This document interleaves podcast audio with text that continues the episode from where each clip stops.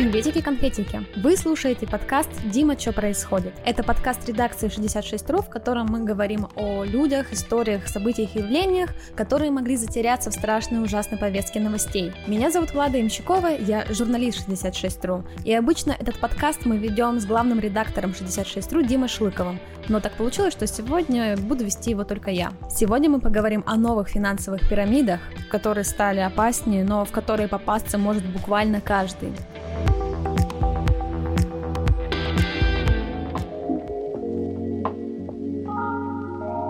Журналист 66.ru Михаил Витальевич Тарков выпустил большое интервью с управляющим Федеральным фондом по защите прав вкладчиков и акционеров Маратом Шамилевичем Софиулиным. В нем Марат Шамилевич рассказывает, что быстрее всех к новой экономике адаптировались мошенники, предложившие бизнесу и частным лицам спасти их деньги от инфляции. Мошенники – это люди, которые активно используют информационное поле. Действительно, мы увидели очередной всплеск финансового мошенничества. С одной стороны, это всплеск, с другой стороны, ну, скажем так, наоборот, какое-то такое затишье. Где, где было затишье? Все мы помним вот эту вот волну а, телефонного мошенничества, служба безопасности вашего банка. Вот эта история в последние месяцы практически пришла к нулю как бы часть мошеннической гидры умерла. Но, как мы знаем, у гидры есть несколько голов. Вот э, другая голова, наоборот, получила превращение. Это, конечно, было связано с огромным количеством вновь выявляемых финансовых мошенничеств. И в этой истории тоже два важных момента. С одной стороны, это действительно весьма активная работа Банка России. То есть мы видим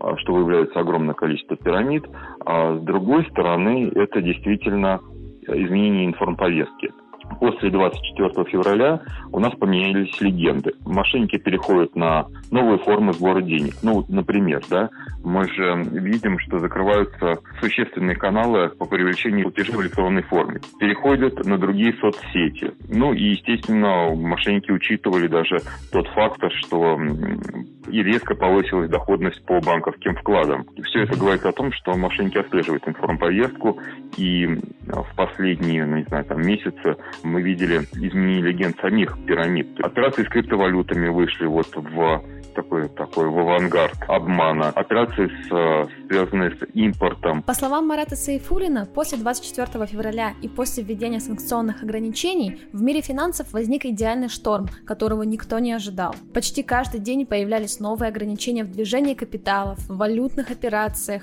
блокировки активов за рубежом, секторальные и индивидуальные санкции против определенных финансовых институтов. На фоне этого с февраля по апрель, по данным Центробанка, число новых финансовых пирамид в России России увеличилась вдвое. Можно говорить о том, что инвесторы, которые переживут вот это вот тяжелое время, наверное, можно сказать, что это уникальный э, российский инвестор, который прошел огонь, воду и медные трубы. Но вот тут вот, кстати, будет интересный переход. Мы э, всегда замечали, что когда приходят вот такие вот тяжелые времена, а сейчас действительно тяжелые времена, мы всегда наблюдали такой интересный фактор, как волна финансовых мошенничеств. 90-е годы была вот массовая история с э, крупнейшими финансовыми пирамидами. Ну, так мы их называем так, э, пирамиды 90-х. Эти волны случаются регулярно в эпоху финансовых кризисов. Ну, вот, например, я уже сказал, пирамиды 90-х, так называемые великие э, пирамиды, эпоха становления финансового рынка, это 90-е. А 2008-2009 пирамиды времен экономического кризиса, вот этого всемирного экономического кризиса. Следующая волна, третья волна, это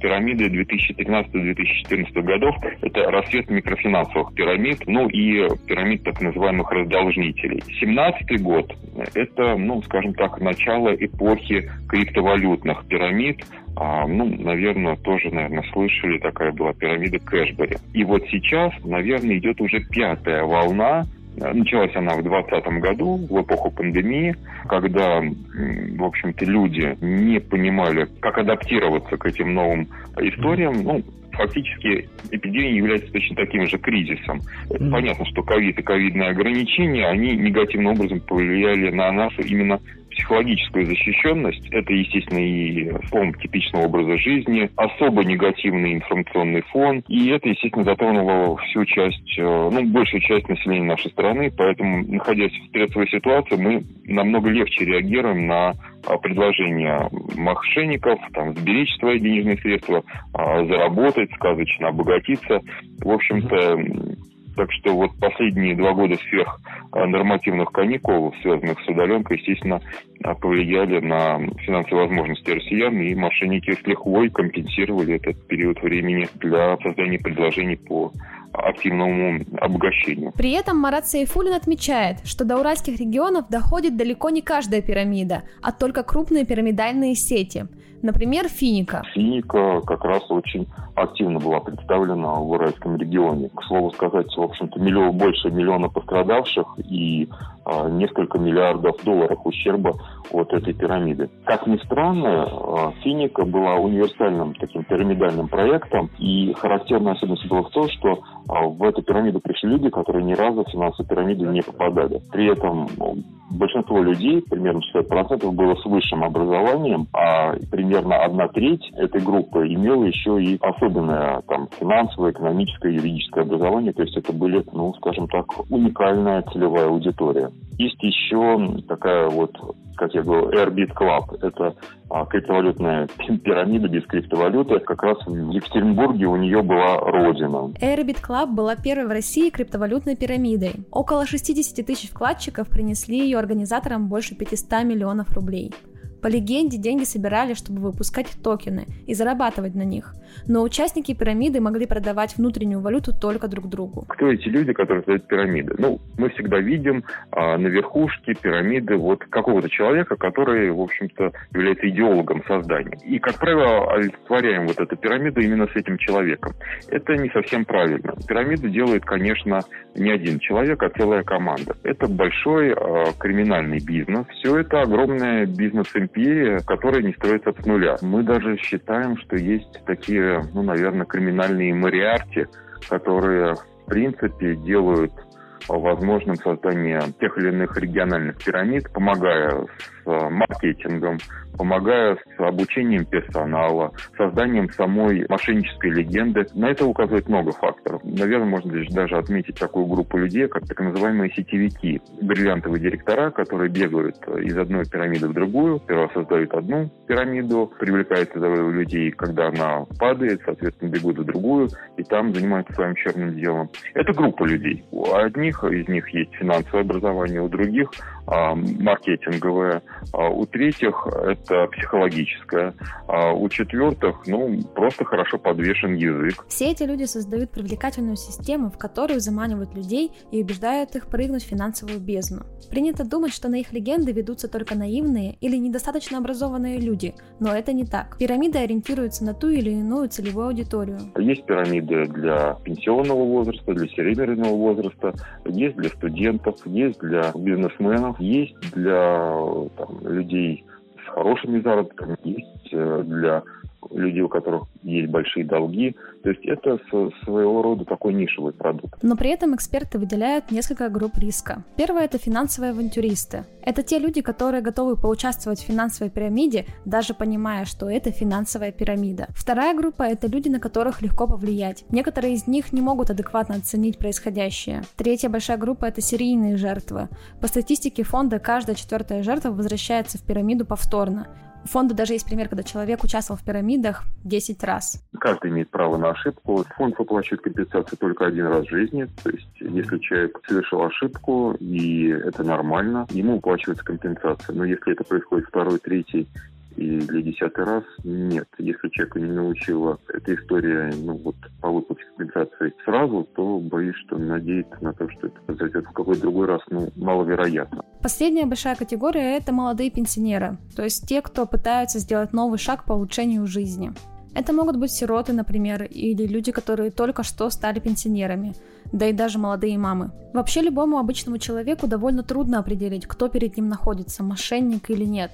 Но, как говорят эксперты, есть определенные признаки. Нужно смотреть, кто находится перед вами, а именно ведутся ли какие-то исполнительные производства, что происходит в кооперативной жизни в данном кооперативе, за тавтологию, Участвуете вы в ней активно? Знаете ли вы самых крупных пайщиков? Знаете ли вы людей, которые а, привлекли самые крупные займы, больше 5%? Если вы этого всего не знаете, не понимаете, куда кооператив девает ваши деньги, и он создан там совершенно недавно, буквально несколько месяцев назад, ну, скорее всего, лучше отказаться от участия на этих сомнительных делах. Ну, наверное, самые опасные пирамиды – это жилищные пирамиды. Почему? Потому что для людей самой большой покупкой в жизни является все-таки приобретение жилья. И понятно, что если что-то происходит, не дай бог, с вашей недвижимостью, ну, это, наверное, является неизгладимым отпечатком. В принципе, можно сразу сказать, что а, Финика тоже, вторая после МММ, была такой пирамида, которая обещала жилье. Одну треть за 30, по-моему, 3% можно было купить квартиру, но она не была единственной. Сейчас мы говорим о таком тоже а, жилищном проекте. Это кооператив Bestway, жилищный кооператив Bestway, который использует легенду альтернативной ипотеки, то есть при приобретении жилья, но без переплаты. Э, ну, скажем так, вот такая ипотека для небогатых людей. А в, чем опасность текущего дня? Дело в том, что ипотека сейчас стала ну, абсолютно недоступна для большинства населения Российской Федерации в связи с повышением ключевой ставки. Даже в текущих уровнях приобрести квартиру благодаря ипотечному кредиту достаточно сложно. А, тем не менее, есть, как я уже говорил, жилищная пирамида, например, кооператив Bestway. Легенда очень простая. Вы должны стать пайщиком кооператива, а, заплатить а, небольшую сумму денег до 2000 евро чтобы стать членом кооператива, ежемесячно вносить денежные средства для, скажем так, функционирования кооператива, для работы по вашему счету, и вы становитесь в очередь. Вы должны накопить больше 30% от стоимости вашей желаемой недвижимости, чтобы а, получить возможность купить квартиру. Как правило, через там, достижение там, 50% а, такая а, недвижимость покупалась, со все платил, естественно, пайщик. Квартира регистрировалась на кооператив. Эта схема мошенничества была раскрыта, уже заведено уголовное дело. Люди, которые занимались этим а, темными делами, задержаны. А, и вроде бы казалось, и даже кооператив включен в черный лист Банка России, список нелегальных финансовых компаний, финансовых пирамид. И казалось бы, что это ну, конец этой пирамиды. А, тем не менее, мы видим, что агония кооператива ЖК Бествей продолжается, и за место старого руководителя введен новый руководитель Сергей Крючек, а бывший депутат Государственной Думы. Мы видим, что те люди, которые задержаны, были исключены из кооператива и вроде теперь формального отношения они к нему не имеют. Мы видим, что начались попытки в судебном порядке исключить кооператив из черного списка Банка России. Это лишь говорит о том, что идет перезапуск вот этого пирамидального проекта, и такая долгая агония говорит лишь только об одном. Чем больше пирамидальный проект работает, а, тем больше денег он может собрать. Понятно, что примерно для 20 тысяч человек, именно столько людей по данным кооператива Bestway являются его пайщиками, это будет э, очень печальным фактом. Эти люди, скорее всего, потеряют не только деньги, но и, возможно, потеряют объекты недвижимости, которые либо находятся у них в собственности, либо по которым они еще расплачиваются, потому что арбитражный управляющий, который придет и будет оспаривать сделки по продажи этой недвижимости. Еще одним интересным форматом пирамидального проекта является создание псевдобизнеса. Такой формат, как и криптовалюты, могут вовлечь в пирамиду людей, работающих в финансовой сфере. Ряд людей, э, которые выдают себя за бизнесменов, создают э, многочисленные бизнес-проекты, и которые действительно, ну, скажем так, могут принести какие-то дивиденды, принести какую-то прибыль, а, но, как правило, этого не случается. Каждым разом создаются новые и новые бизнесы, ну, в общем-то, с одной целью а, – выманить средства у людей а, под ведением такой псевдокоммерческой деятельности. Пауски – совершенно последнее расследование стоп-пирамиды, такой вот бизнес-империи, которая имеет в своей структуре не только допустим, онлайн-площадку, доску объявлений, например, похожие на Авито, но и другие коммерческие проекты, и криптопроект, и э, созданием чудо-продуктов, которые могут вас и оздоровить, и привести э, в какую-то великую благость. Ну, например, это такая зубная паста надо. В общем-то, пирамида, 100 пирамида хорошо прошлась вот по этим всем проектам, и складывается впечатление, что ну, вот эта огромная бизнес-империя, в которой каждый бизнес-проект заканчивается, как правило, ничем, а, ну, либо убытками для его инвесторов. Тем не менее, у любой пирамиды есть физическое ограничение, и нет беспредельных ресурсов в виде участников, монет и тому подобного. И это естественный ограничительный фактор. Ну, например, если, допустим, пирамиды действительно, вот как были пирамиды 90-х, где участвовало участвовало примерно 20% населения Российской Федерации, то тут и естественное ограничение в популяции людей. То есть э, есть пирамиды, которые переходят из одного города в другой, из одного региона в другой. И когда они становятся национальными проектами, иногда даже мы видим, есть экспорт этих технологий в сопредельные государства. Ну вот, например, финика прекрасно распространилась и в Казахстане, и даже мы видели жертв финика в Японии, в Германии, во Франции, которая, в общем-то, распространялась по так называемому российскому комьюнити. То есть люди, которые, в общем-то, как-то связаны с Россией. Диаспоры различные, поэтому всегда есть ограничительный фактор. А, либо у людей заканчиваются деньги у этой целевой аудитории, у группы, либо заканчивается сама целевая аудитория, либо действительно появляется фактор, который приходит к смерти самой пирамиды. Уголовные дела, связанные с финансовыми пирамидами, часто не доходят до суда. Это связано с тем, что правоохранительным органам зачастую проще поймать мошенников, от действий которых уже кто-то пострадал, нежели предвосхищать развитие событий. В российском законодательстве есть две статьи. Есть 159-я э, статья «Мошенничество» и 172.2 статья Уголовного кодекса, так называемая антипирамидальная статья. Разница между ними весьма существенная, хотя и все они борются с финансовым мошенничеством. 159 а статья рассчитана уже на нанесение вам ущерба, то есть э, когда ущерб может быть зафиксирован, когда вас уже обманули, и вы, соответственно, после вот этого мошенничества идете, пишете заявление, что вас обманули. 172 статья направлена на то же самое, только до момента нанесения вам ущерба. А, а именно правоохранительные органы могли, могут э, благодаря этой статье скрывать такие финансовые пирамиды еще до нанесения вам ущерба, ну вот используя допустим, э, понимание того, что это пирамидальный проект, угу. который имеет признаки финансовой пирамиды, и тем самым до нанесения ущерба купировать эту проблему. Проблема заключается в том, что если 159 статья работает замечательно и хорошо, и несмотря на достаточно суровость наказания, вплоть до 10 лет лишения свободы и миллион рублей штрафа, Это 159-я часть 4, группа лиц в особо крупном размере. А то 172.2, самая суровая ее часть, это 6 а, лет лишения свободы и, по-моему, полтора миллиона рублей штрафа. Сложность в доказывании правонарушения, кстати, 172 как раз и приводила к такой странной особенности, что пирамид вроде бы много, да, и mm-hmm. счет идет на сотни, mm-hmm. а уголовных дел по 172 статье оказывается ну, в районе там одного десятка.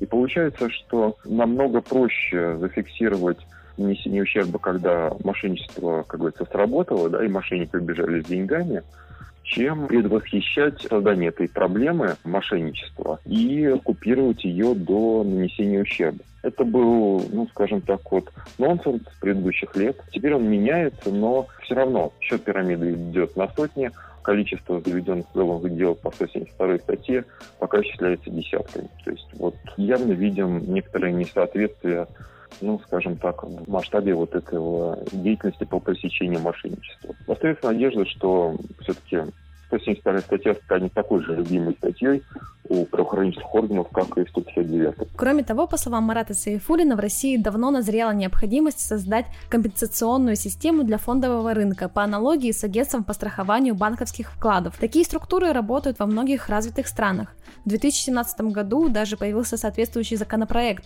Госдума приняла его в первом чтении. Но дальше дело не пошло.